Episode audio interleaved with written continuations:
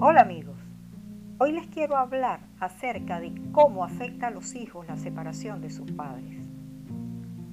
Cuando una familia se destriangula, es decir, cuando uno de los progenitores se va del hogar por separación o divorcio de su cónyuge, ocurren cambios significativos en dicho hogar, ya que los hijos e hijas, quieran o no, deberán adaptarse a esa nueva realidad.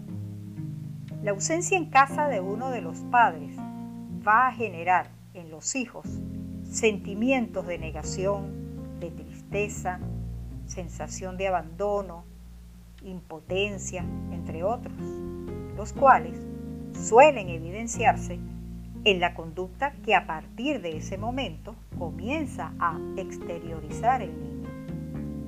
Los progenitores significan para sus hijos e hijas seguridad, protección. Y es por ello que al romperse ese vínculo se sienten desamparados y a la deriva.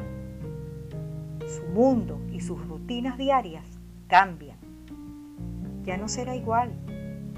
Ellos se desorientan, se sienten enfadados y tristes. Es urgente que ambos padres los abracen y les aseguren el progenitor que se va estadísticamente casi siempre es el padre, jamás los abandonará, aunque esté separado de su madre. En este sentido, es muy importante que cuando se les comunica a los hijos la inminente separación de papá y mamá, se les debe dejar muy claro que su madre, en general los hijos, permanecen con ella va a querer y seguirá siendo siempre su madre y que la relación afectiva con su padre será de la misma manera. Se dan casos de separación de los padres en los que los hijos e hijas comienzan a sentirse culpables por la situación generada. Es imprescindible que se les explique a los niños que la decisión de finalizar la relación es responsabilidad de los adultos y que en ninguna circunstancia es culpa de ellos.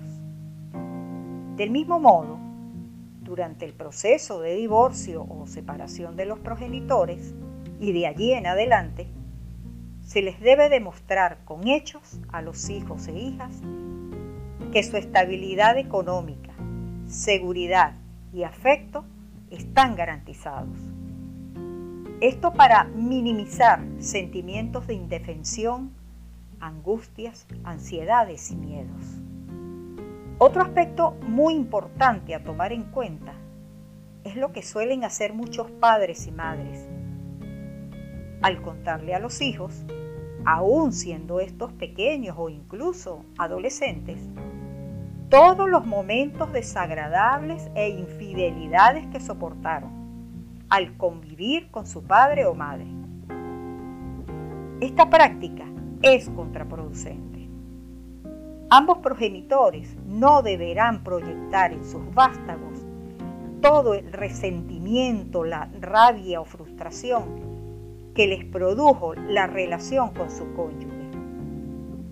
En un intento fallido de justificar la decisión que han tomado. Los niños y niñas no entienden esos motivos plenamente. Además, lo único que lograrán es generarles más angustias y tristezas, porque ellos aman a sus padres.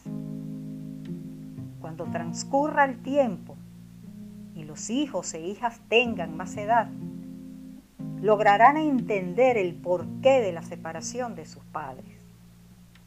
Tal vez se la justifiquen a ambos o tomarán la decisión de apoyar a uno u otro.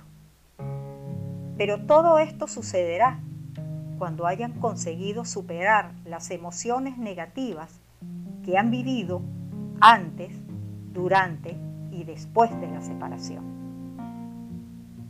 Bueno amigos, gracias por su atención. Hasta el próximo audio.